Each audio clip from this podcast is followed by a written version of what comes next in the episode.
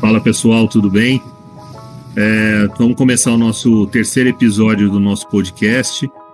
É, vamos falar hoje um pouco sobre advocacia, law tech.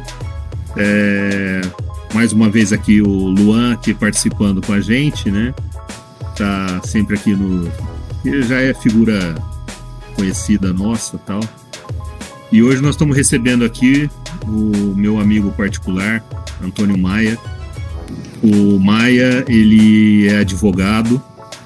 Turma de 87, Twin? O PUC de São Paulo? Sim. Sim. O Maia é.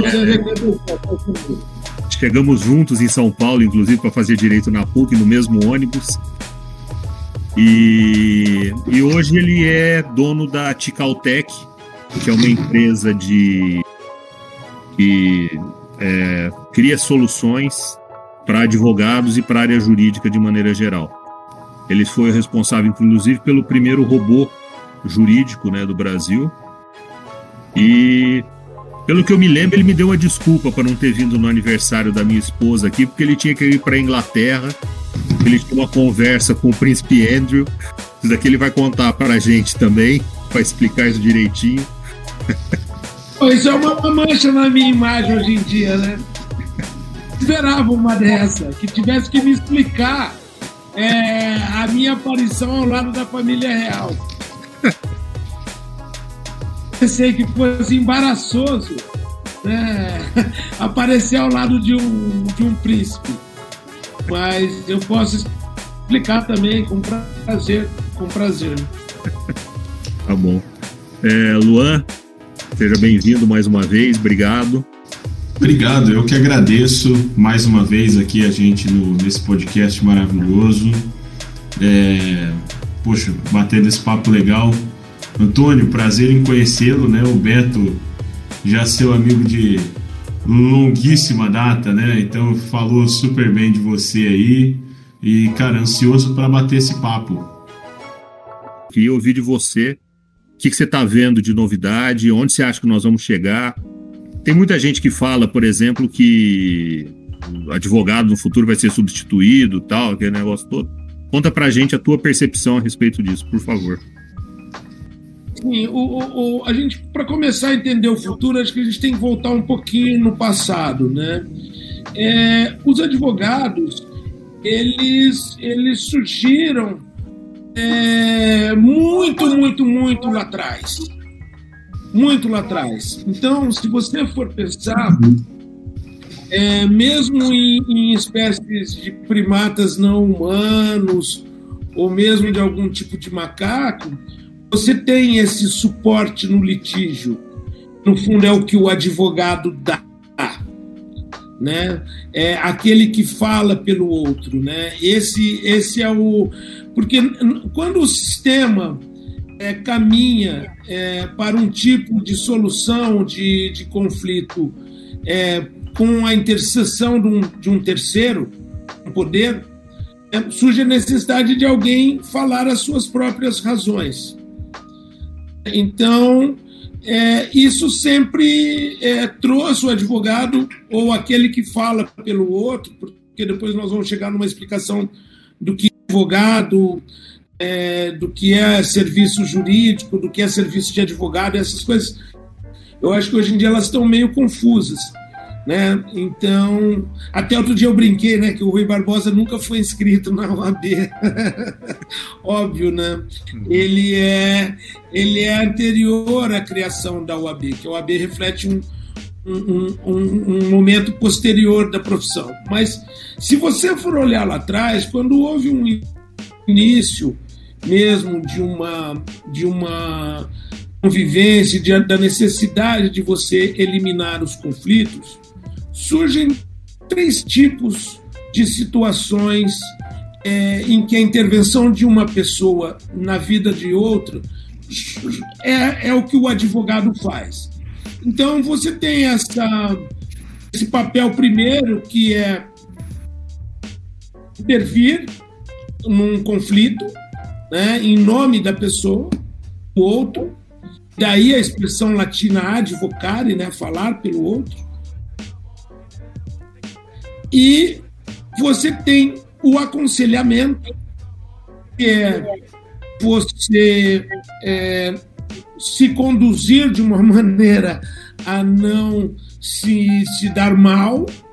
E você tem uma outra situação que é a assessoria, que é você garantir, de acordo com as regras, aquele determinado interesse ou intenção da pessoa seja atingido. Essas três necessidades também elas estão na base da organização do Estado moderno e da convivência social, da organização social. Porque com a complexidade é, das relações e as, a complexidade ela vai aumentando. Então, se você for pensar, vai, vamos pular da, vamos pular em alguns milhões de anos, sair do anos ou, ou de macaco para alguma quando já tinha uma história. Se você for olhar é, sempre houve necessidade de você viver de acordo com a lei, viver honestamente. Quer dizer, viver de acordo com a lei, ele é um valor de organização social. Para que, a, que a sociedade continue unida o suficiente e funcional o suficiente, é necessário que se viva de acordo com a lei. O que é viver de acordo com a lei? É isso. Tá no que vai fazer, se está de acordo com a lei, então você ter uma assessoria, hoje isso é uma assessoria jurídica, você pensar em instrumentos ou redação de documentos para você chegar no fim que você quer atingir e que quando é, não, a lei não é obedecida em relação a você, que você possa exigir que alguém desinteressado é que a lei seja reposta.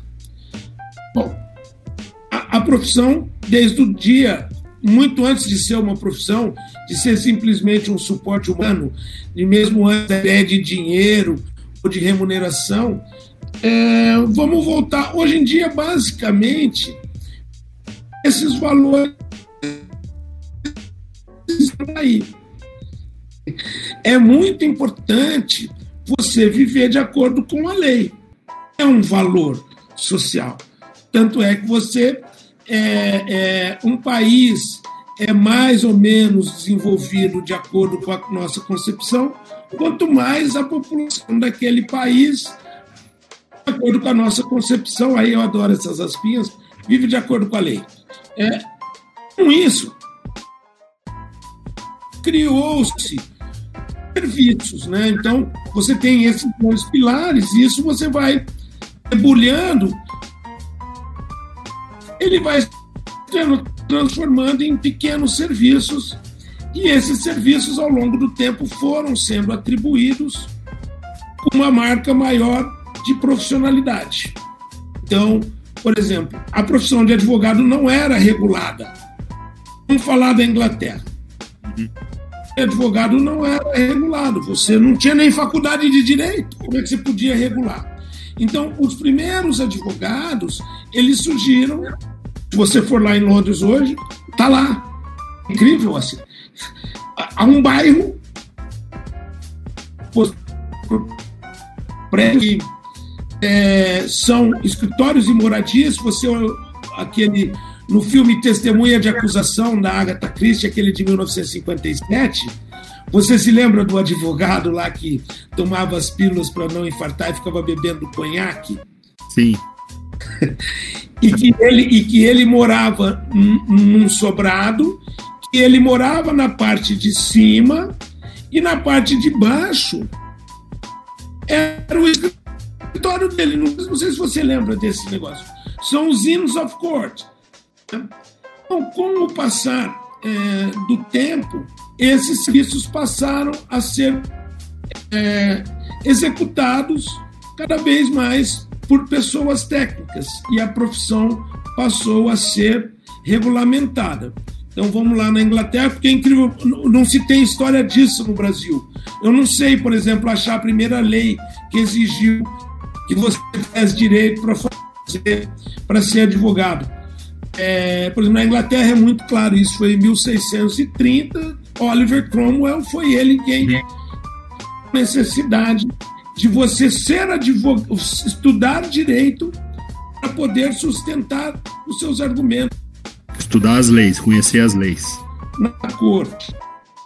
Cromwell, quando é, ele obrigou que as pessoas é, que estudassem e conhecessem as leis. Isso. Então ele, a, a corte tinha que certificar as pessoas que poderiam, poderiam representar os outros perante a corte. Então, vamos dizer assim, o seu, o sua, sua licença da OAB é dada pela corte. Isso que se chama, né? porque o bar é a cerquinha. Então, uhum. quando você é admitted no bar, significa que você pode pular a cerquinha ou passar a cerca e dirigir ao juiz. E por isso que você tem a peruquinha. Uhum. Porque sem a peruquinha você não passa o bar. e você não fala juiz. Isso é uma história interessante. Eu não queria me perder nas coisas da Inglaterra, senão a gente fica meio maluco, mas tem, uma, tem umas histórias interessantes que na verdade, o, o, trabalho do Barrister, que é esse advogado da peruquinha, e que é precursor do, do Oliver Cromwell, porque o, o, os Barristers eles já estavam organizados nessas estruturas de Inns of Court é, por volta de 1300. Então eles são, tanto é que os Barristers não se submeteram a esse regime estudar direito. Eles continuaram sendo formados na prática, porque era uma corporação de ofício. Você tinha os mestres e as uhum. pessoas que iam lá começando carregando pasta, fazia pesquisa, fazia redação, aí começava a ir carregando a pasta do advogado principal no juiz, ficava prestando atenção nos argumentos, porque o direito era estritamente oral e costumeiro. E quando o juiz já encheu o saco de ver aquele cara lá, já estava reconhecendo, chamava dentro. Falou, agora você já pode vir. você está admitido por mim para vir aqui falar comigo. Porque você já veio o suficiente e eu conheço a sua vida o suficiente para saber que você não vai comprometer os outros. É, e o que acontece? É, isso se chegou no século XX e, e quando. Então é o seguinte: se dividia esse trabalho de cumprir a lei, uma parte com o Estado, que é o juiz, e que tinha a polícia, e que tinha as promotorias, porque isso é estrutural, não tem como você viver, embora a promotoria também era de barristers. É, esse, sempre houve uma distribuição de serviço. Advogar entre os privados, né, que seriam aspas, agentes de mercado, o Estado que dava lá. Essa situação sobrevive até hoje. Uhum. É, é, há ainda uma distribuição. Só que é, com o advento é, da sociedade de massas, os conflitos se multiplicaram muito. Necessidade você superar o laissez-faire. Então, houve a necessidade de, um, de uma intervenção é, recente, e nesse ponto a Inglaterra é intervencionista quanto o Brasil, todo mundo fala, ah, lá, o paraíso liberalista, cara tem lei sobre hora extra. Entendeu? Lá tem lei sobre isso. Tem lei para tudo, não dá para viver numa sociedade sem lei. É, é, é, tão óbvio quanto isso. E aí, é, eles, é, essa estrutura de divisão, quando houve uma enorme complexidade da lei, porque quando você tinha lá, antigamente, as relações jurídicas refletem as relações econômicas. Só tinha uma parte muito pequena da população que tinha grana, os negócios que essa parte da população entretinham também eram de poucos. Casamento mesmo só surgiu com Oliver Cromwell. Pobre não casava, só rico casava. Na igreja e por contrato. Um contrato. Não havia uma lei sobre casamento, nada. Então, o que acontece? Essa estrutura de divisão de, de serviços, como veio, ela não se mostrou mais adequada. Por quê? Porque ela tinha dificuldade de escalar ainda um jargão mais de startup, porque há uma estrutura na prestação dos serviços que o mais novo trabalha em função do mais velho, então há uma complexidade de estratificação. E isso também mudou muito pouco da Idade Média até quando eu comecei a atuar. A estrutura de, de guilda dentro dos escritórios mudou pouquíssimo e está viva hoje, em grande, em grande medida ainda. Você ouve intervenção do governo na vida das pessoas, ou seja, mais leis para as quais você tem que comply. Uhum. É mais leis que você tem que conhecer e obedecer. A complexidade de instrumentos mudou, porque hoje todo mundo compra alguma coisa, financia alguma coisa, tem um celular. Gente, lá no começo da você era um pobre, trabalhava na fazenda do outro, você não tinha nem nome direito, não casava. Não era assim. Tinham direitos. Com essa equiparação, movimentos liberais e a intensificação dessas relações econômicas, os conflitos explodiram. Quando eles explodiram, começou a se perceber é, que os mecanismos tradicionais eles não são suficientes para as necessidades efetivas da população. Bom, mesmo em países é, com as jurisdições muito. É, com jurisdições muito. Só 10% de todas as necessidades legais da população são atendidas. Falácia número um que tem no Brasil hoje, que tem muita faculdade de direito e que tem muito advogado. Não tem, tem advogado de menos é que a estrutura na qual os advogados trabalham e a maneira como a profissão é pensada, que é essa maneira de guilda, de você ter hierarquia, definir é, uma estrutura de o de cima é, é, ser remunerado pelo trabalho do de baixo, que a gente chama de honorários em pirâmide, né? que quem está em cima fica com um pedacinho de todo mundo que está embaixo. Todas essas estruturas e a maneira como as leis são tratadas e os conflitos são tratados, uma, uma tremenda crise de entrega. Então não tem justiça para nada. Então vamos sair da Inglaterra, vamos para os Estados Unidos, que todo mundo acha que lá tem justiça para caramba. Né? É, mais ou menos é, uns 90% dos processos crime é, são considerados indefesos para a corte não se pronuncie sobre isso, porque senão ia soltar todo mundo. O que, que acontece? Não tem dinheiro para a defesa de todo mundo. Politicamente, hoje, você não consegue passar, aumentar a verba para o Estado Estado gastar mais dinheiro com defesa de bandidos. Você imagina que o Bolsonaro vai aceitar de aumentar dinheiro para defender as pessoas? Vai acontecer. Pelo contrário, o Estado está investindo em punir, uhum. construindo mais cadeia, uh, colocando muito mais dinheiro no Ministério Público. Se você pegar o Ministério Público da União, o orçamento é isso. A Defensoria Pública da União, o orçamento é isso. Não deveria ser assim mas politicamente é muito antipático, para não dizer inviável, que o governo tire dinheiro da saúde e educação para, aspas, defender bandido. Quando, na verdade, não é defender bandido, é manter a integridade da ordem jurídica.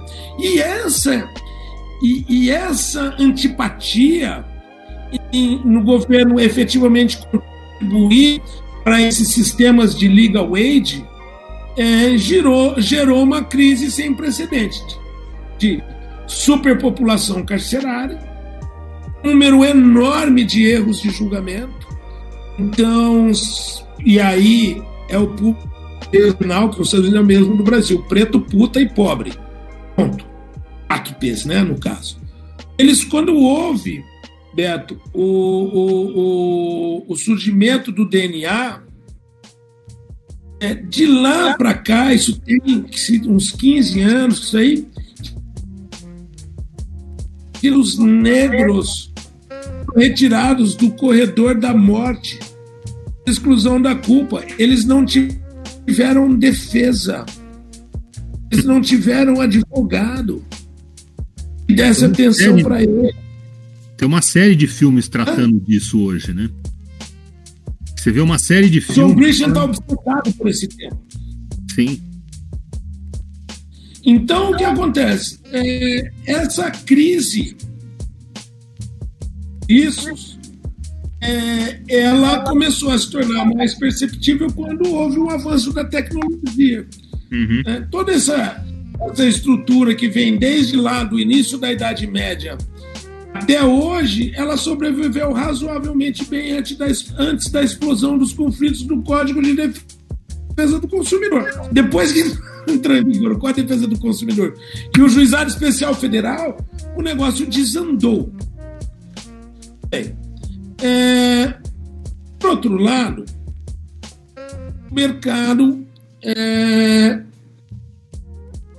mercado, porque pela estrutura que você tem de preços, os advogados não querem abrir mão. Eles preferem que se dane o povo que não tem justiça, que se lasque, mas que essa maneira tradicional de prestar o serviço seja mantida íntegra.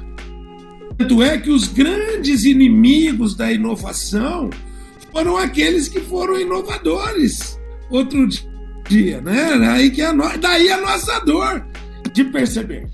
Os caras que foram os nossos ídolos estão contando dinheiro e de costa para as necessidades. Então, hoje, a grande resistência à inovação vem da OAB né? e, eventualmente, dos tribunais. Os primeiros é, tecnologias jurídicas foram desenvolvidas as empresas. Uhum. É porque as empresas. É, bom, vamos voltar lá. Diante dessa distribuição aí, vamos voltar nessa ideia é, de que ficou, do que ficou para o governo fazer e do que ficou para o particular fazer. É, a maneira como se organizou isso ao longo do tempo, ela levava em consideração o tipo de conflito. Então, é, se eu tenho poucos conflitos, eu tenho poucos juízes. Se eu tenho muitos conflitos, eu tenho que ter muitos juízes. E, e o que acontece? Toda essa complexidade ela gerou um custo que os advogados é, os advogados não, não, não quiseram arcar. Então, o que acontece? Os advogados, e isso eu, eu provo numericamente, eles preferem poucas causas de alto valor. Óbvio. A ter muitas causas de baixo valor. Com isso, você não atende essa sua função pública. Porque, na verdade, os advogados, como os juízes e os promotores, são o mesmíssimo patrão, o povo. Então, é, quando nós, como advogados, damos privilégio ou damos economicamente a nossa atividade de forma a excluir uma parcela grande dos serviços, nós estamos contribuindo para uma situação de instabilidade social e de transferência de, de uma classe para outra. A classe que manipula os conceitos de juízo da classe que é desatendida. Isso é, está na base da desigualdade social.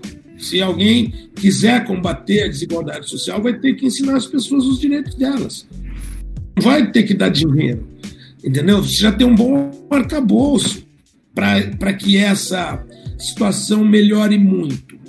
Então, o que acontece? Os advogados que tiveram, ao longo do tempo, esse papel e efetivo, a escalada dos conflitos e a diminuição do valor de cada um, os americanos, americanos chamam de causas de valor negativo, em que, é, no jargão popular, o molho é mais caro que o frango, os interesses e o modo de vida deles na frente dos interesses da população.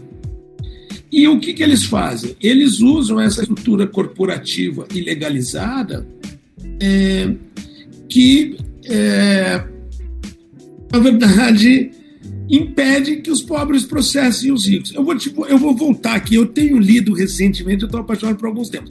Essa ética jurídica é e pelo Texas. Eu sei, mas o Texas é do caralho.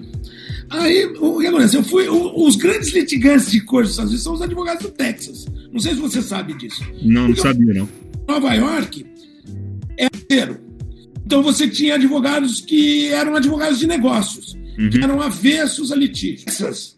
Antes de, de, de, da explosão da tecnologia, era o estado mais rico dos Estados Unidos. Hoje é o segundo, porque ele estava na metade do caminho. Né? Se você for ver é, entre o, o, o, a costa do Atlântico, onde os Estados Unidos foi descoberto, no Pacífico, houve a descoberta de petróleo é, no Golfo do México.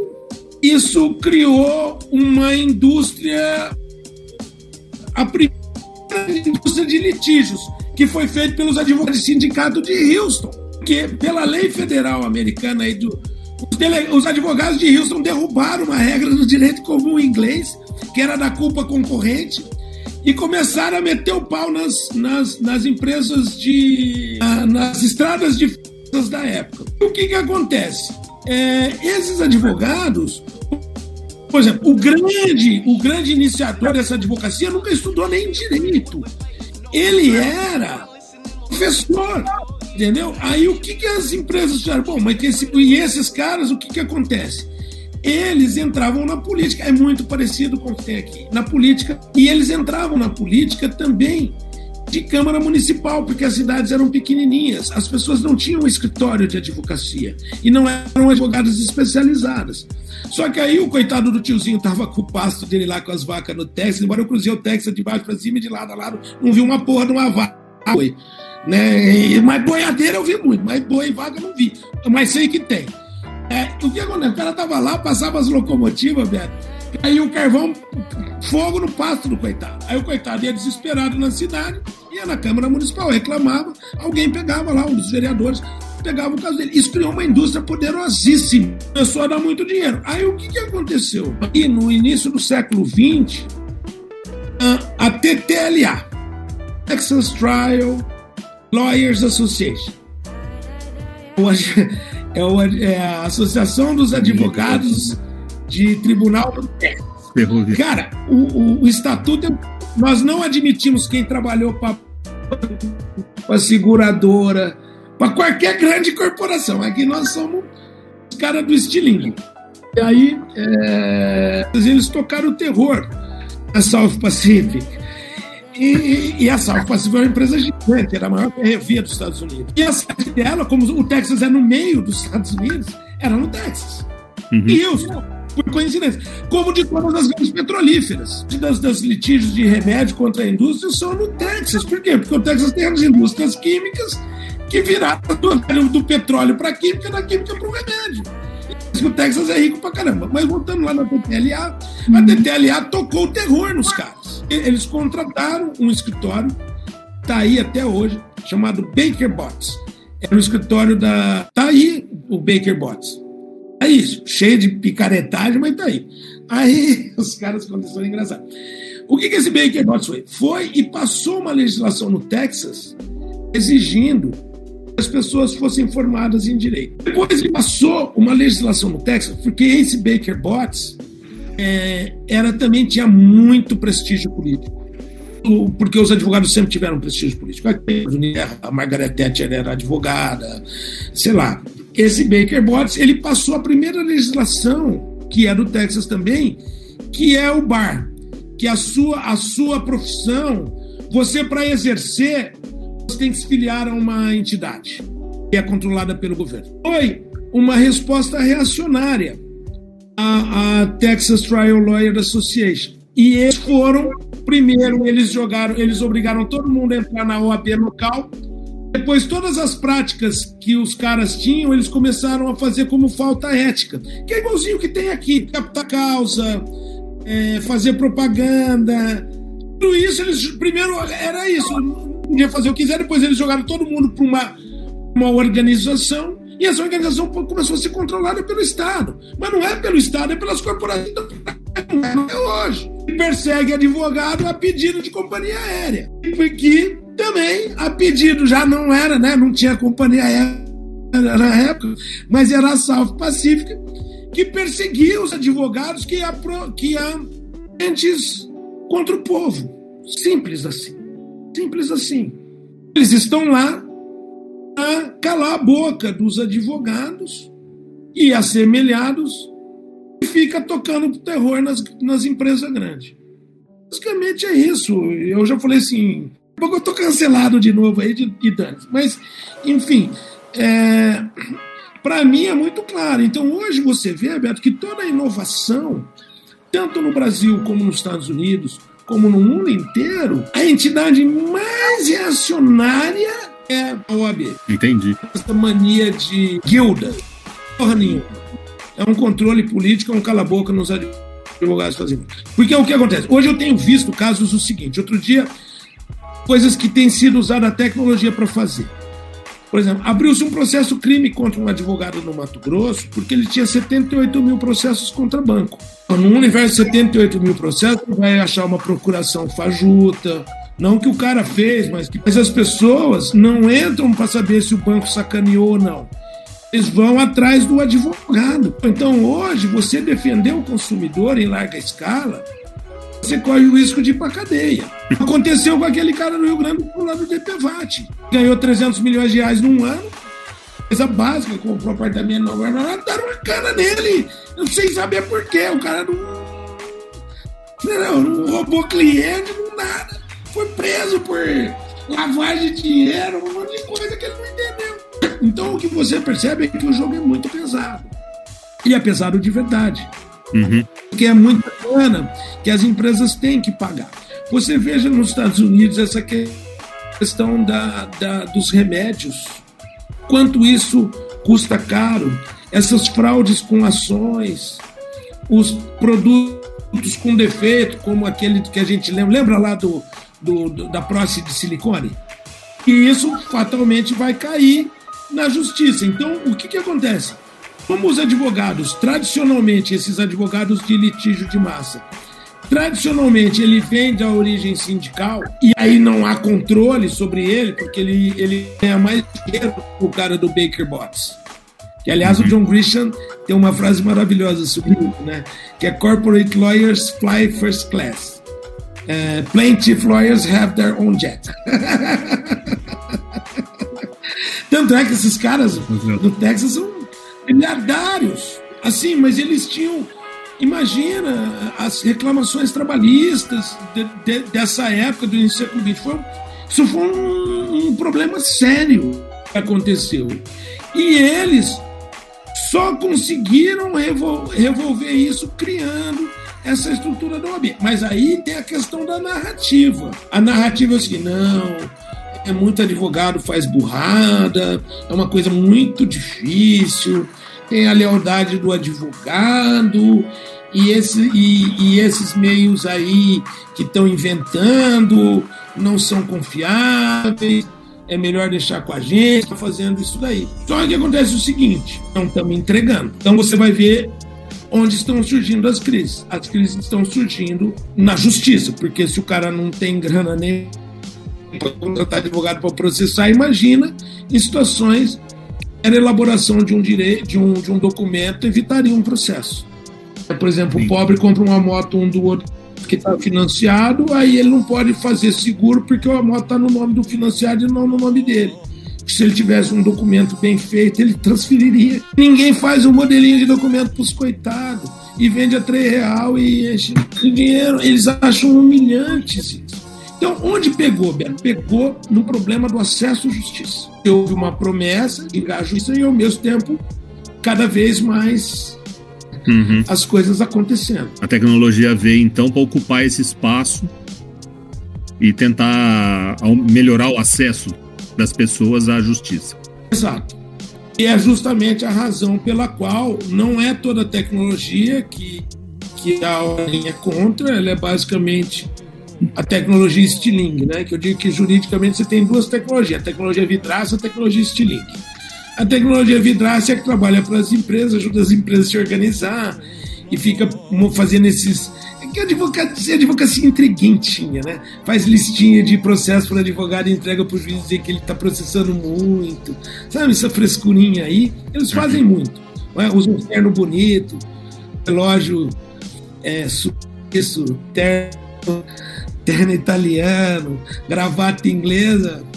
Mas, na, mas quando entra nada, meu, quando entra na água é um surfista calhorda. Eles usam muito esses expedientes de, de intrigar e, e, uma guerra de propaganda, Beto, que também no Texas aconteceu, que é uma guerra falaciosa. Eu queria falar sobre isso. Uma das coisas que você que se tem, isso teve na briga das empresárias. No Brasil, que mais processo empresarial e que isso as empresas aéreas são obrigadas a, a, cobrar mais caro dos passageiros, que elas pagam muita indenização e gastam muito dinheiro com advogado. Esse é o argumento que está aí e que foi o argumento pela qual a ordem. Esse é um dos argumentos mais imbecis e de desconhecimento de mercado que tem. Primeira Sim. coisa é o seguinte: o que fixa o preço do seu serviço é a concorrência. Sim. Não é a soma de custos. Já se superou isso faz muito tempo. Não é eu somo quanto eu tenho e a, partir daí eu faço o meu preço. Não é assim. Quem dá o preço são todas. É, mercado. é a competição entre elas. Aí é o seguinte: as aéreas eles jogaram esse papinho na mala, lembra? Sim. Se começasse a cobrar a mala, não, a... já tem estudo aí. É, o, é, essa questão da mala. É, mesmo a, assim, a desculpa sempre que eles vão criar alguma coisa é que vai reduzir o custo para o consumidor. E a gente, é, nos é, nossos é, 50 anos de idade, cara, assim, eu nunca vi isso materializar. Né? Isso nunca aconteceu. Não, não, e os texanos, como eles são americanos e detalhistas, eles provaram isso. Eles fizeram uma. Eles fizeram um lobby violento as empresas de, de essas fármacos fizeram um lobby violento para fechar as brechas de processo. Aí conseguiram tudo o que eles queriam. Aí uma, uma das universidades lá do Texas acompanhou os preços. Expulsaram o lucro, porque isso é óbvio, eu sou empresário, não sou empregado. É se o lucro estiver lá, embolsaremos. E se tiver margem para aumentar além do que eu gastei, aumentaremos. Exato. E se a gente, e se a gente não, não, se a gente puder não pagar os processos, não pagaremos. Uhum. Exato. Entende? Então eu acho que, Beto, que eu acho que a tecnologia, eu, eu não queria ser muito detalhado na tecnologia, acho que esse que acho que esse ponto vale mais a pena de conversar. Eu acho que nós precisamos pensar na regulação. Uhum. Entende? Mais do que do que a tecnologia tem feito, se o advogado vai acabar ou não eu já digo que não, eu acho que nós temos que pressionar, nós temos que pressionar é, para que a ordem abaixe a bola. Basicamente é isso.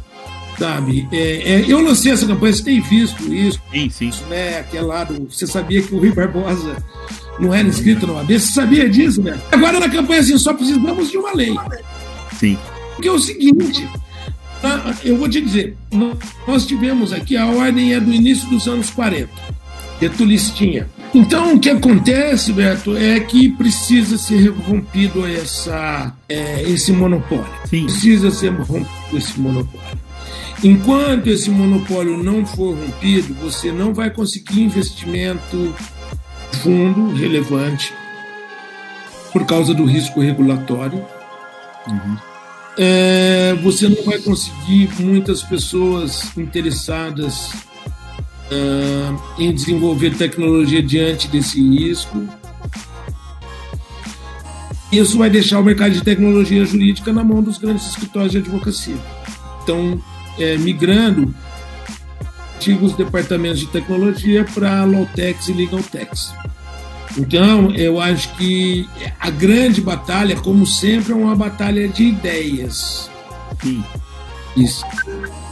Nós queremos uma justiça cara, chata, inacessível, altamente lucrativa para poucos, ou nós queremos um sistema fácil, descomplicado, intuitivo, ágil, escalável tá? e que custe pouco, muitos. É, eu não vou dizer nem que é a tradição brasileira, dos empresários brasileiros é, ficarem querendo ganhar dinheiro. Não é isso que eu, que eu, que eu, que eu quero dizer, que, que o empresário brasileiro gosta de ganhar muito dinheiro com poucos casos. Até porque isso é óbvio, você ganha muito dinheiro com pouco trabalho. Mas eu acho que tem que ter um propósito. Sabe? Eu acho assim que aí entra a questão do propósito. O propósito é que faz você ficar. Sim. Aí o propósito é que faz você enfrentar o AB. É, o propósito que faz você arriscar o seu dinheiro, faz ser visto como um cara de segunda classe, porque para a grande maioria dos advogados, os advogados que trabalham para pobre são advogados de segunda classe. É a mesma coisa. Você trabalha para pobre, você é um empresário de segunda classe.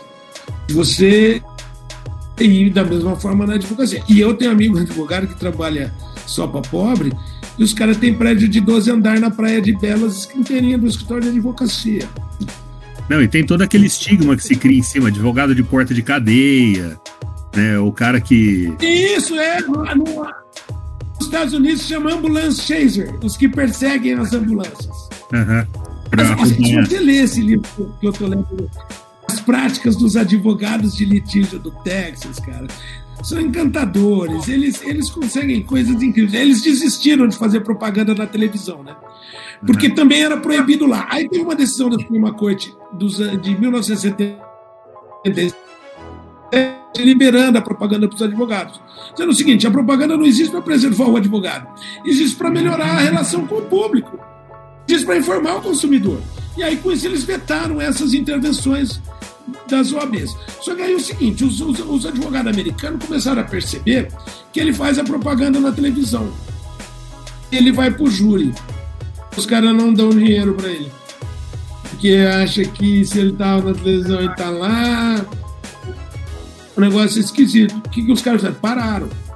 Hoje eles estão no referral. Eles têm li, é, é, os advogados de litígio concentram vários advogados em cidades menores que captam os clientes bons para eles. E, e aí tem um caso curiosíssimo, muito engraçado. Eu acho que a gente está caminhando para o fim, né, Beto? Eu não sei. Não, tranquilo. É, de um cara que. É, aí, essas empresas grandes agora pressionaram para proibir o referral. Chama-se referral, essa prática de um advogado pegar a causa e passar para outro. Hum. E agora isso está proibido. As indicações também estão proibidas lá.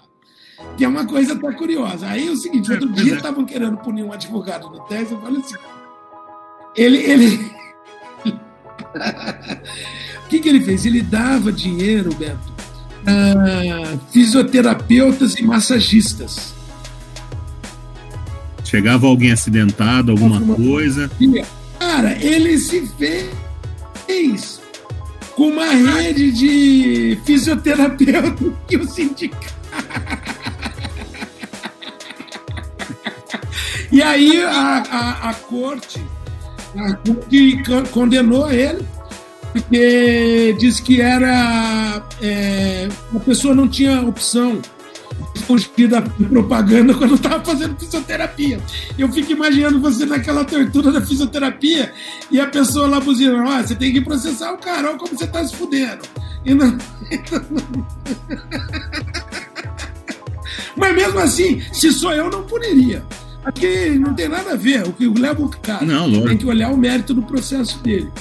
Mas, mas assim, é, bom humor à parte, Beto, eu acho que precisa haver mesmo uma estrutura é, muito grande, porque hoje a OAB ela é uma finalidade nela mesma. Uhum. Você tem. Como a maioria dos conselhos, né? Presença que é a eleição a ordem e os conselhos é, de profissionais né, federais, né, de maneira geral, trabalham em função de si mesmos, né? Não é. Exato. Não é, não é ou, ou estão ali. A OAB talvez tenha uma visibilidade maior. Ou estão ali de ouvidos abertos a proposições que aparecem quando você está num cargo dessa magnitude, né? Quando uhum. é, você toma lado da, eu não quero acusar, mas eu acho, eu reluto que um advogado tome lado de, de companhia aérea para punir outro advogado só na, na ideologia, cara. Eu não sei, eu não sei se eu sou muito desconfiado, né? Mas eu acho serve para isso, no fim, isso é muito ruim. Né? Então eu acho que a gente tem que prestar atenção mesmo é, em, em devolver para o povo e, e, uma tecnologia voltada é, para diminuir o fosso. Mas assim, é, é, é uma luta em glória, né? Assim, não em glória, digo, mas é uma luta difícil, porque você tem todo um. Você tem toda um, uma estrutura por trás para ser quebrada que tem benefícios muito grandes, né? Os grandes escritórios de advocacia, as próprias empresas que são que eventualmente seriam punidas numa situação dessa, são relutantes de vão trabalhar contra essa ideia, né? Então é, é uma luta difícil. Mesmo, Existe algum movimento no Congresso, por exemplo, para criar uma lei nesse sentido, alguma Não, coisa? Eu acho que existe sim. Eu acho que existe sim. Ah, eu acho que tem alguns movimentos muito interessantes, tá? E por conta da, do, do, grande, do grande fornecedor de serviços jurídicos hoje, é o governo. O governo faz, o, o governo faz convênio e a OAB quer chuchar a tabela de honorários goela abaixo dos governadores. Aí os governadores mandaram instaurar uma briga no, no, no CAD por conta da tabela de honorários.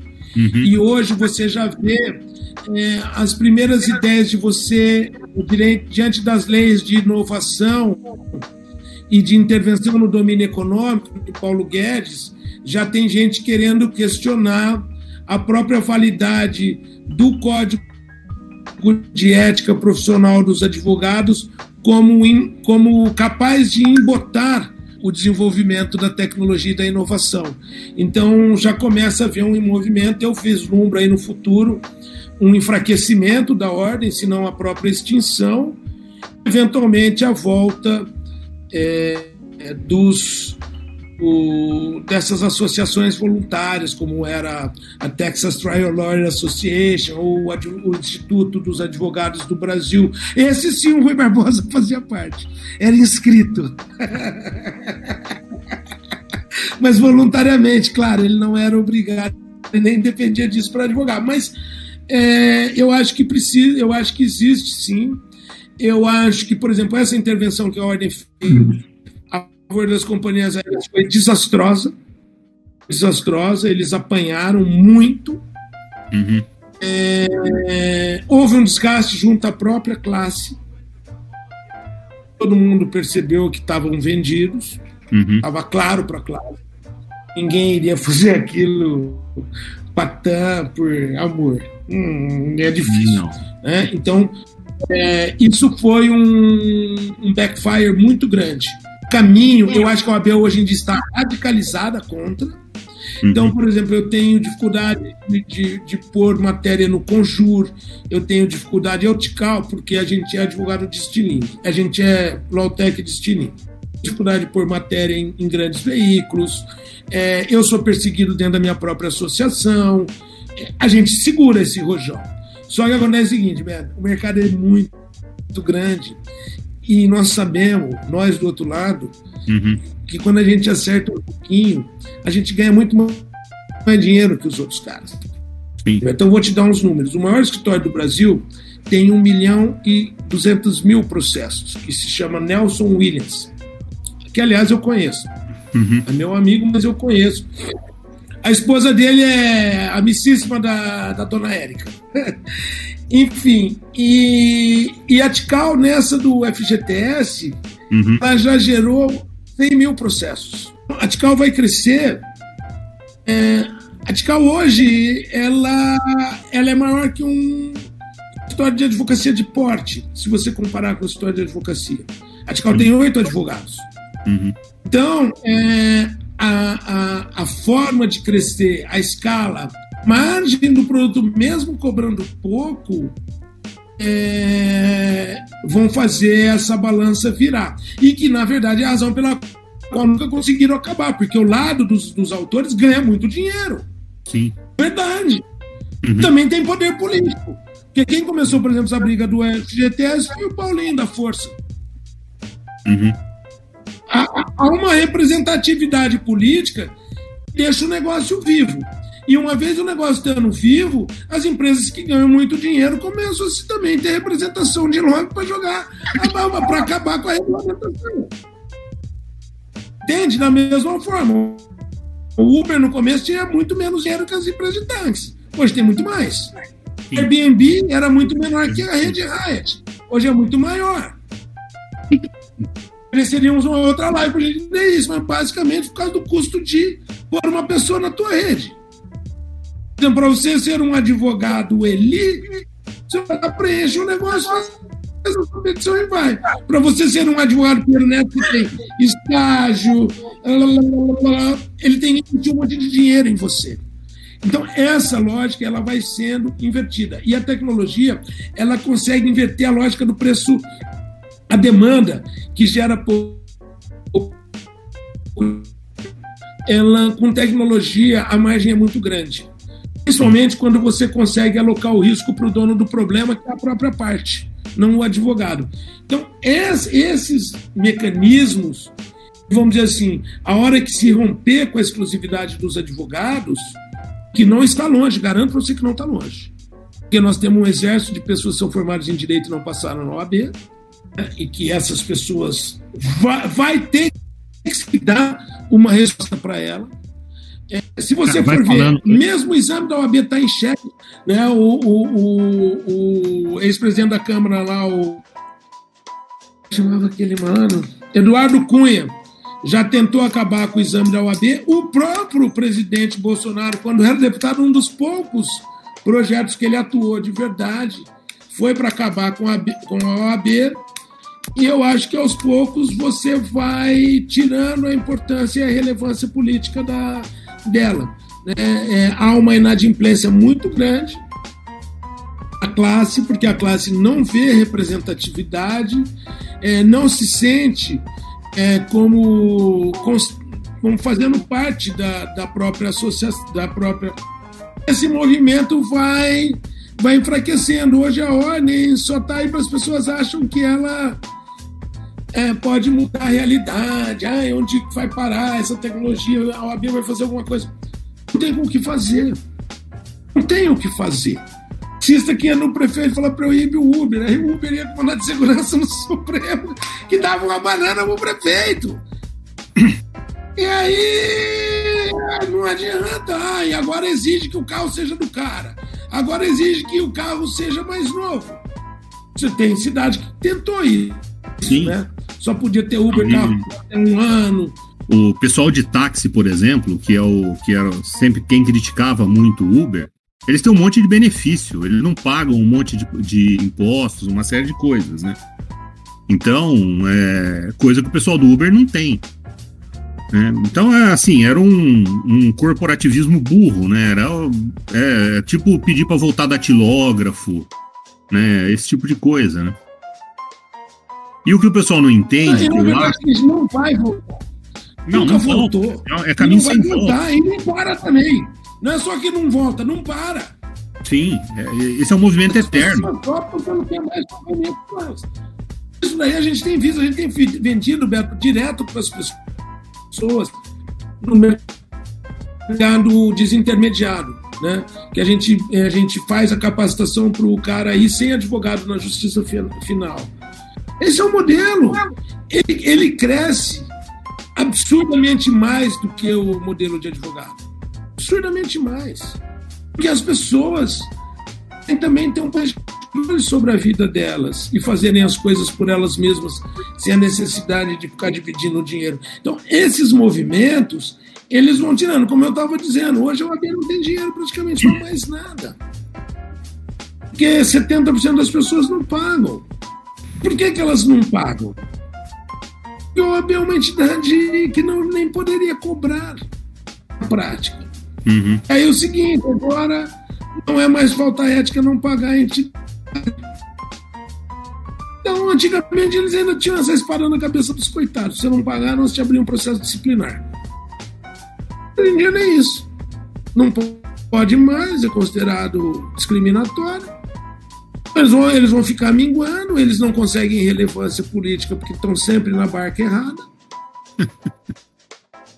Entendeu? É um reduto do PT, inegavelmente. É um reduto do PT. Quem manda lá é o Valdir Damus, que é deputado federal do PT.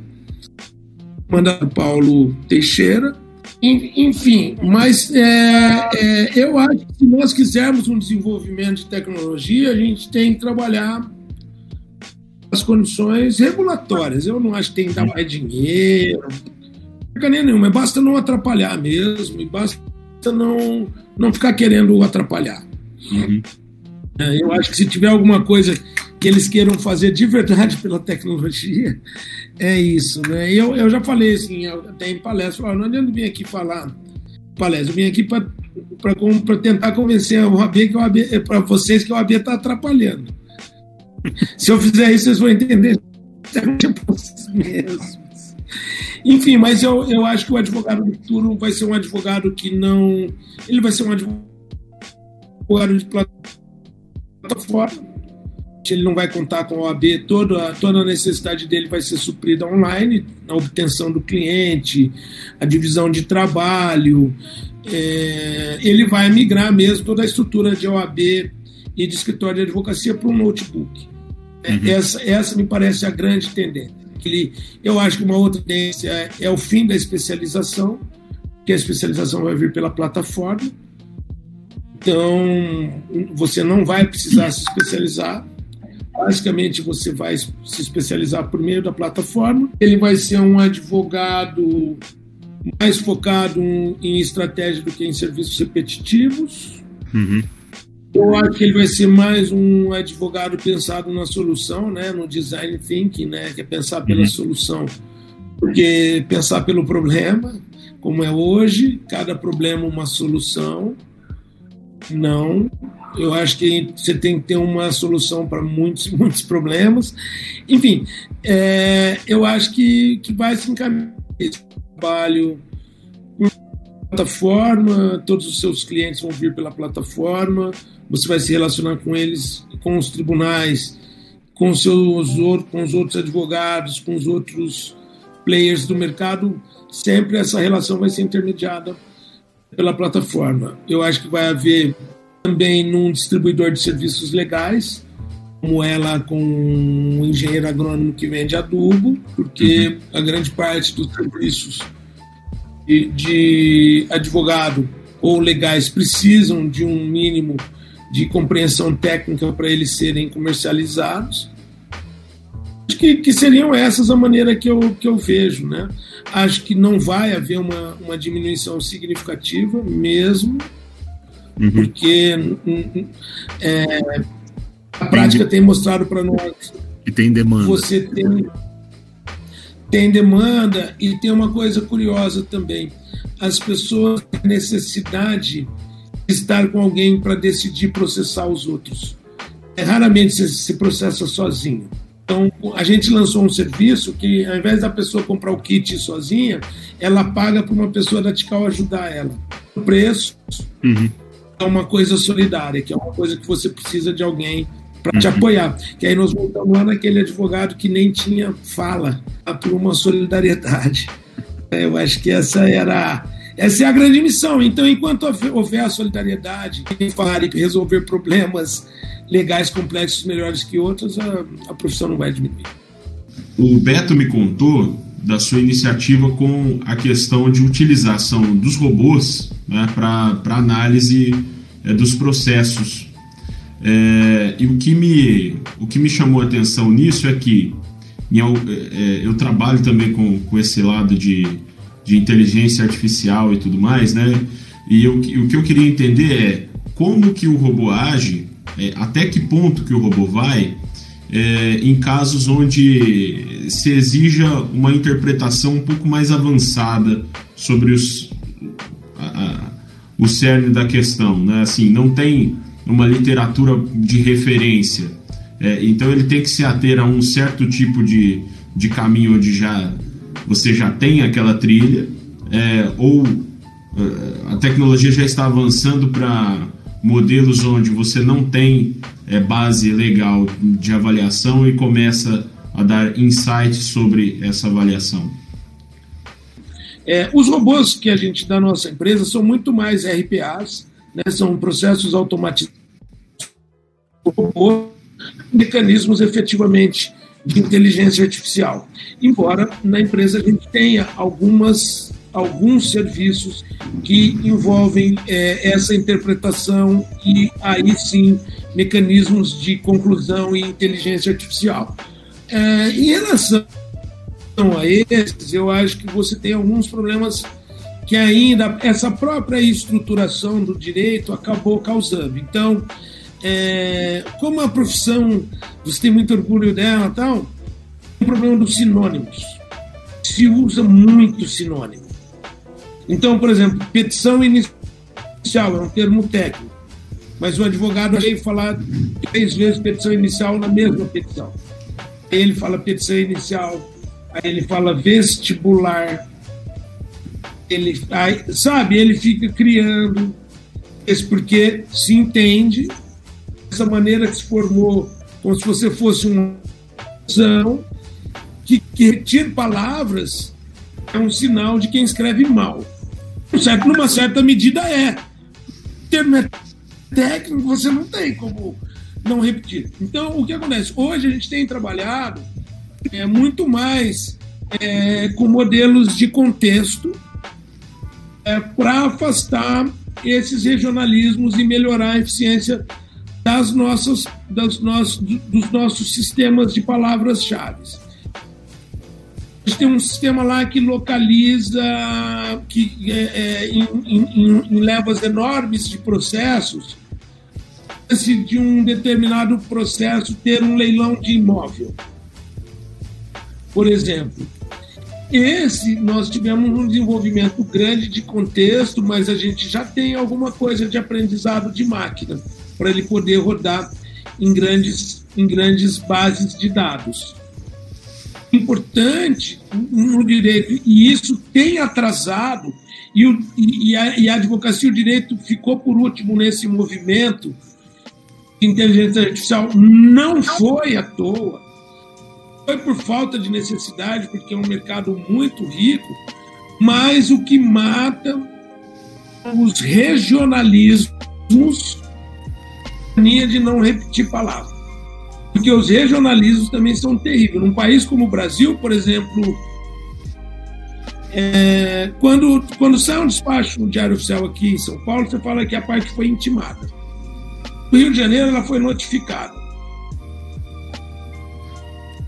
No Sul, saiu uma ata de expediente. E aí, se você for ver, cada uma das 27 unidades tem nome diferente para a mesma coisa. Isso daí não inviabiliza qualquer tipo é, de, de previsão. Então, o que hoje em dia os mecanismos inteligentes estão você procura desenvolver inteligências em determinadas comarcas, ou mesmo até com determinados juízes, consegue trazer a coisa e você consegue achar sentido e o mesmo sentido nas coisas, eu acho que está por aí. Né? Então, eu acho que nós não conseguimos ainda implantar os mecanismos maiores de inteligência artificial também por conta da estruturação de dados, porque a maioria dos dados jurídicos são dos tribunais. E os tribunais, é, eles também acham que eles não têm nada a ver com o povo, sabe? Eles acham que lá é emprego deles. O povo. Só na Inglaterra, que é o povo. Então, eles não gostam de mostrar muitos dados. Eles não gostam que as pessoas pensem e fiquem apontando é, incoerências, é isso que eles têm medo. Na, na, França se chegou a isso, até esse despautério, de na França proibir, é crime você desenvolver algoritmo para interpretar decisão judicial.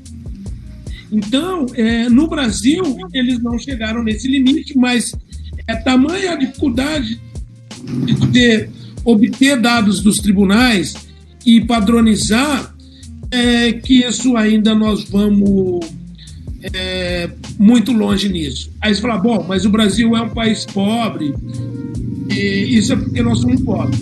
Não, isso não é porque a gente é pobre. Então vamos para os Estados Unidos, que é um país razoavelmente parecido com o Brasil. Os Unidos tem esse problema maior. Tem regionalismo, tem 52 estados, não é 27. Eles têm um problema que é uma dor de cabeça que eles herdaram da Inglaterra, que são as chamadas cortes de equidade. Então, eles têm as cortes da lei. Então, se você for olhar, o problema lá é muito mais complexo. Tanto é que as, as captações lá de, de empresas que fazem o que a minha faz são captações iniciais de 50 milhões de dólares para ficar num tribunal federal da Califórnia, Oregon, Washington e Havaí. Esse é um caso que eu acompanhei a captação, acompanhei a construção do robô, mas eles estavam focados em numa justiça federal de quatro estados. Custou 50 milhões de dólares. Então, vai precisar de um outro salto de tecnologia. Essa tecnologia que está aí hoje também ela é inviável economicamente para você ter uma previsão por conta desses problemas que eu te falei. Então, nós estamos atrasados em relação a esses caras de marketplace, é, a esses caras aí do mercado financeiro. Nós estamos atrasados em relação aos médicos que têm inteligência artificial para para é, é, analisar as lesões e, e concluir por aquelas características se é o tipo de câncer e se é um câncer. O direito está incrivelmente atrasado em relação a esses caras, aos robôs de, de aplicação financeira, que avaliam carteiras e etc. Por quê? Por causa da disponibilidade da informação e da, da uniformidade da informação. Não sei se exatamente eu respondi sua pergunta, mas acho que é isso, né? Não tamo, nós não estamos com nada nesse ponto ainda. É, trabalho no meu dia a dia como inovação, é, é, vejo muitos casos, recebo muitos casos assim, né? E acho que a gente tem sinergia em algumas coisas, mas depois a gente pode é, num outro fórum aí bater um papo. Para mim vai ser um grande prazer. Assim, é, só para a gente finalizar, eu queria fazer uma pergunta e uma, uma, assim, uma resposta sua aí rápida para gente. É, você foi suspenso do LinkedIn, né? E basicamente porque você deu uma opinião né, a respeito de uma coisa e você teve um, uma reação houve uma reação muito grande em cima disso, né? É... Cara, você não acha que o mundo tá chato pra caralho? Porque assim, o, o você, você, não pode ter opinião de nada que aparece um monte de cara querendo. E o, e o pessoal já te julga, aí te man, condena, fala, porra, te bota num limbo, não, né? Isso, não, isso daí isso aí, na época lá do nosso amigo Vade, lá do Facebook, eu cansei de ser xingado lá pelos aqueles amigos comunistas dele lá da Unesp, aqueles vermelhinhos aí, amigo dele. Mas eu não ligava, eu xingava também e tal. Mas, cara, dessa vez do LinkedIn foi uma coisa muito estranha. É, eles começaram a ir no lugar onde eles achavam que eu trabalhava. Então, é, na primeira postagem minha que foi tida como polêmica, não veio uma resposta, você é um imbecil. Não foi assim. Veio assim, marcou a associação, marcou um ex-presidente da associação, marcou o atual diretor de associações. Tá podendo falar esse coisa, B2L, que vergonha, tem uma pessoa que fala isso. É um povinho fofoqueiro e intriguento. Eles não conseguem é, discutir por eles mesmos. Eles querem ir lá caguetar você professor. Fala, ai, professor. Lembra daquelas aquelas da, lá do ângulo, aquelas CDF lá que caguetava? Jazeira. Tem uma coisa horrível aquilo. Você fazia alguma Aquilo coisa, elas não, o dedo durava pro professor, pro, é, pro Marcão. É, pra não se ferrarem, elas iam lá. Mas ainda tinha uma coisa legítima. Pelo menos elas davam a cara pra, pra não se ferrarem, elas ainda aguentavam. Mas hoje não, é só para ferrar você. Então, o que eu percebi dessa vez do LinkedIn é que estava a momento voltar no ponto da discussão uhum. central. E eu era inundado por ataques pessoais. Arrombado, beijo. uma mulher vai querer se reproduzir com esse tipo de cara, coitada da Érica, sempre sobra pra ela.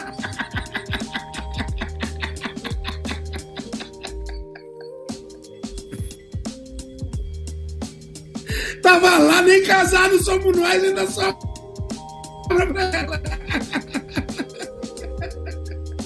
Enfim, então é, é, há uma, Não há uma sabem, eles muito têm, você tem filhos lindos e inteligentes, né?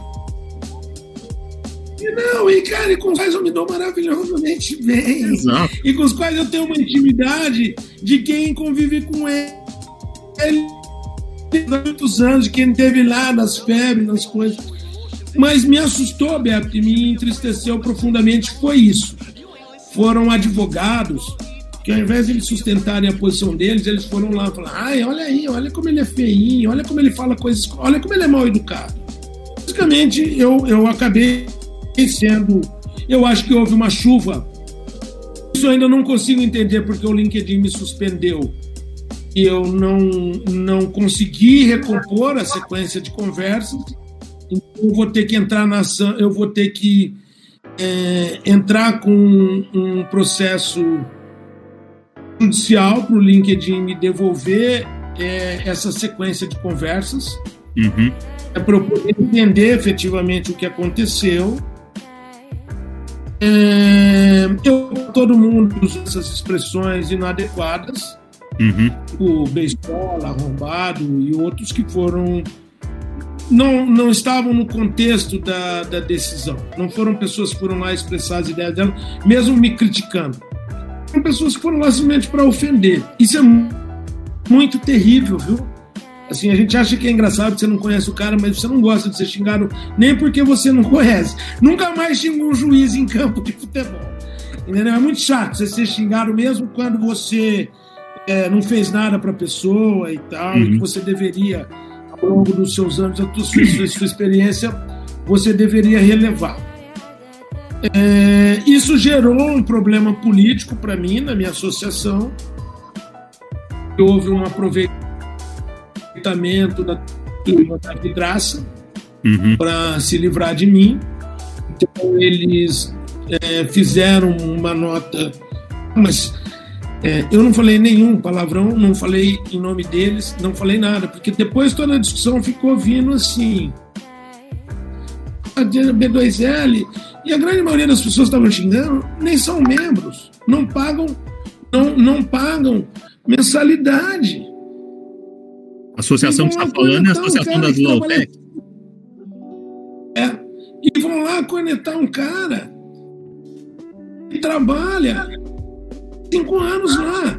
Que na hora que o associado se fode com a OAB, quem escreve a defesa sou eu. Quem dá a cara a bater, né? Ouve o empresário chorar que a OAB está acabando com a vida dele, sou eu. Esses bonitinhos que exigem esse comportamento ético da OAB, eles não são politicamente corretos. Eles são criancinhas mimadas. Uhum. Eles são ressentidos, eles são enganosos. Basicamente é isso.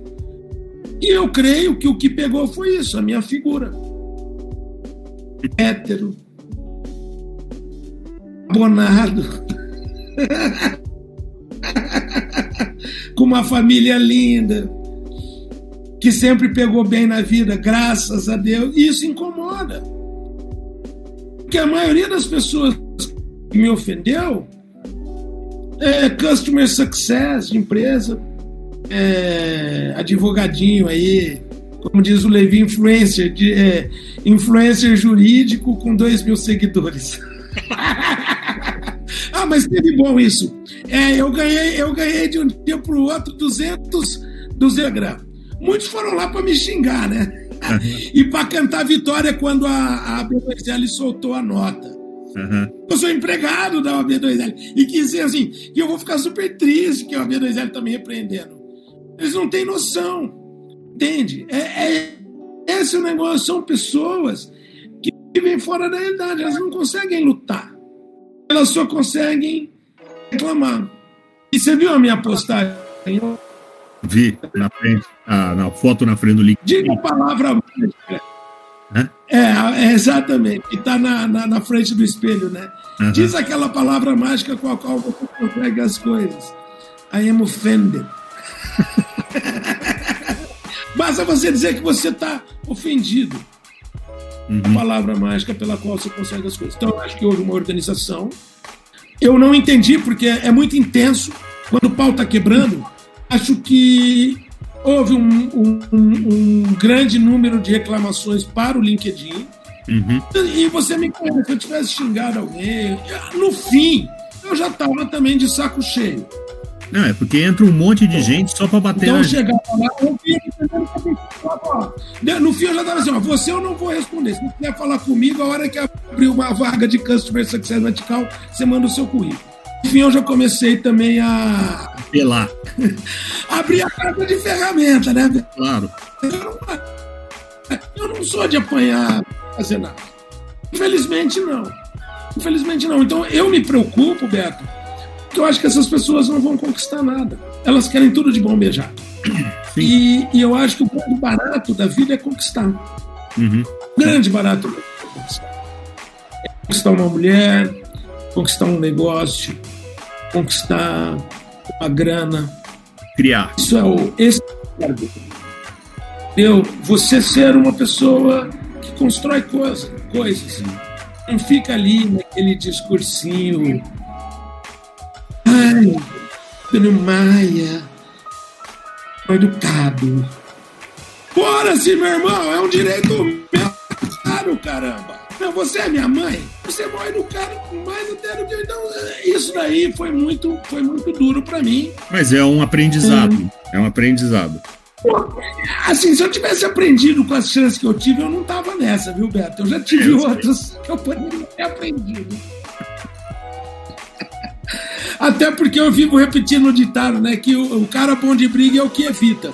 Mas, é, é, no fim, é, eu nunca imaginei que esse comentário fosse gerar isso. E aí a escalada é isso. Você faz um comentário, o cara vem e fala, você... Rebate. Um pouco nível de sarcasmo. Uhum. Eu acho, e fazendo uma, uma aqui uma meia-culpa, certa arrogância intelectual. Agora, isso é porque eu sou inteligente. Pessoas burras não têm essa arrogância. Porque elas normalmente se sentem por baixo. E eu normalmente sinto que sou mais inteligente. Isso é inevitável. Eu sempre fui assim, você me conhece. As pessoas uhum. sempre tirando um sarro. Só de um lugar que você tinha que você podia bater boca à vontade. Você se lembra das discussões com o Cavaleiro, com os caras lá antigamente, discussões infindáveis. Nunca ninguém foi lá falar que o outro foi mal criado. Ai, ele veio, não, ninguém se isso ofendeu. me entristeceu bastante. Ninguém se ofendeu com isso. Aliás, o. Então. Eu acho que a, a, a, a, nossa. As pessoas que a gente conhecia, que a gente conviveu e a gente teve uma convivência muito intensa. É porque, assim, eram pessoas completamente diferentes, pensavam diferentes e uma aceitava a outra do jeito que ela era. Ninguém estava preocupado em ser melhor que o outro, nada disso. A gente discutia ideias, falava, e a gente um aprendia muito com o outro o discurso do outro, né? Impedir o outro de falar, né? Sim. Ninguém estava impedido de. de, de... É uma questão idiota, que eles queriam cinco meses de, de licença paternidade para homem. Que eu não sei qual é o absurdo maior. Se é um absurdo biológico, se é um absurdo atuarial, se é um absurdo do termo de. Cara, nem conhecer o mínimo de. Eles acham que o nenê. A mãe, o nenê aqui recém-nascido, tá? Não quando depois de um ano. Ele acha que por recém-nascido, a mãe e o pai é igual. Não é. Cara. Não, não, o pai vai ganhar uma relevância mais pra frente.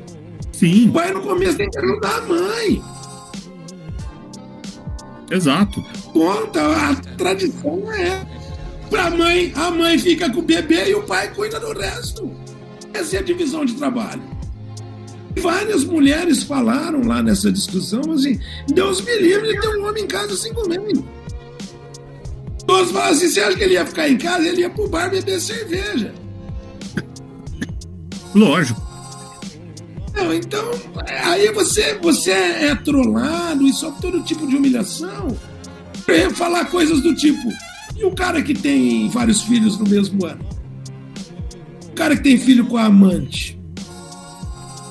Aí todo esse pessoal do mimimi, aí eles vão discriminar a amante.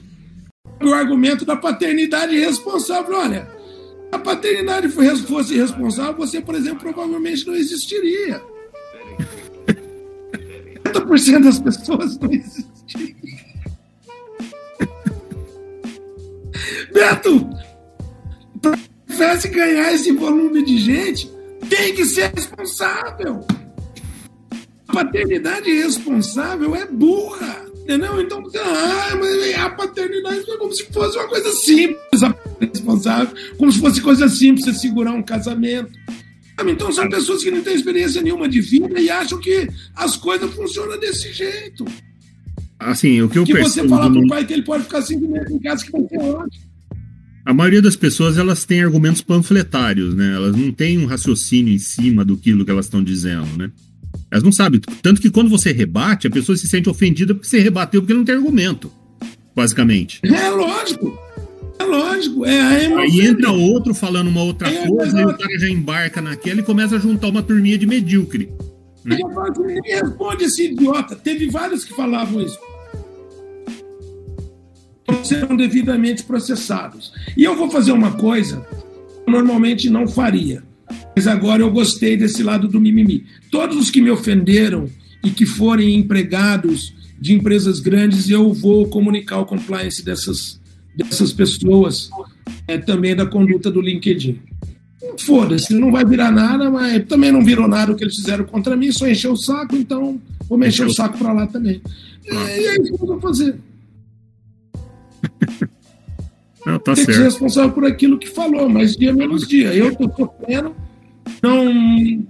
É muito duro para mim, eu sou bem humorado e eu disfarço bem. Está sendo muito duro para mim. Tudo é, isso está sendo muito certeza. duro. Não, Primeiro é... que eu estava afim de sair da política da B2L e não vou poder sair. Uhum. Lembrando o sogro do nosso querido amigo Raul. Né? Quando eu falei para ele, mas o senhor tem 80 anos, o senhor vai candidatar a prefeito em Palestina. E ele, você conhece ele, né? Ele é um homem grandão, ele me abraçou e assim: eu vou, eu vou te contar um segredo, Twin. Na política, a gente entra por causa dos, dos amigos. E a gente fica amigos.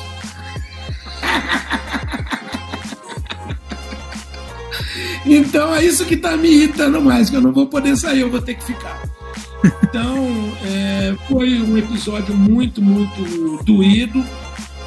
É, eu já fiz muita besteira na internet e algumas vezes até talvez é, merecesse algum tipo de sanção, mas nesse caso eu acho que coisa que vai precisar ler tudo de novo e eu vou precisar meter todo mundo no processo que eu quero ouvir de cada um a explicação. Sim, é, vai encher meu saco, mas é, eu preciso que todo mundo tenha o seu saco enchido também. Nessa história não pode ser só o meu que vai encher. Eu acho que temos que, que distribuir esse fardo. Tá certo. Até porque eu tenho uma personalidade de oferecer outra face. Esse aí era o homem de Nazaré. Não é. Perdoar é divino e nós não somos Deus, né? Exato, e nem tem esse, nem tem esse interesse, nem esse Nenhuma pretensão de ser. Não, maravilha, cara. É, Maia, obrigado pela conversa. Eu espero que a gente faça outras. que além do que foi muito divertido. Então, é, quero te agradecer mais uma vez. E te aguardo aqui em casa, né, cara? Não, a gente tem hora que você não sabe se rir, cara. Mas mas foi bem mais pesado do que eu imaginava. Eu via falar de cancelamento. Assim, um cara polêmico como é uma coisa que faltava. Sim. Cara, assim, é, é a única pessoa que eu conheço que foi suspensa pelo Facebook. Pelo Instagram já vi, pelo, pelo Facebook não, pelo LinkedIn, né? Eu já vi pelo Facebook, já vi pelo Instagram, um monte de coisa, né? Mas até o WhatsApp. Mas, cara, LinkedIn. Não, não, tem acontecido muito no, tem acontecido muito no LinkedIn.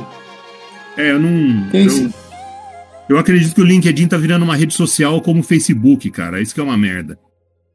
Eu acho que tinha um propósito tão nobre, cara, e acabou, tá virando. Eu vejo gente fazendo post de política no, no, LinkedIn, cara. E eu vejo um monte de gente entrando e falou: aqui não é o lugar, aqui não é o lugar. Mas os caras continuam insistindo, né? É horrível. Mas. Então tá bom, cara. Obrigado pela conversa mais uma vez. Imagina, e... cara, aí tamo junto. Quando quiser, é só chamar. Eu falo mesmo. Eu, eu sei. Vou entrevistar. um abraço, gente. Obrigado. Eu exerço o meu direito de discurso. Isso, querido. Até a próxima, viu? Obrigado, gente. Obrigado Vai. a todos aí. Obrigado, Maia. Forte abraço, querido.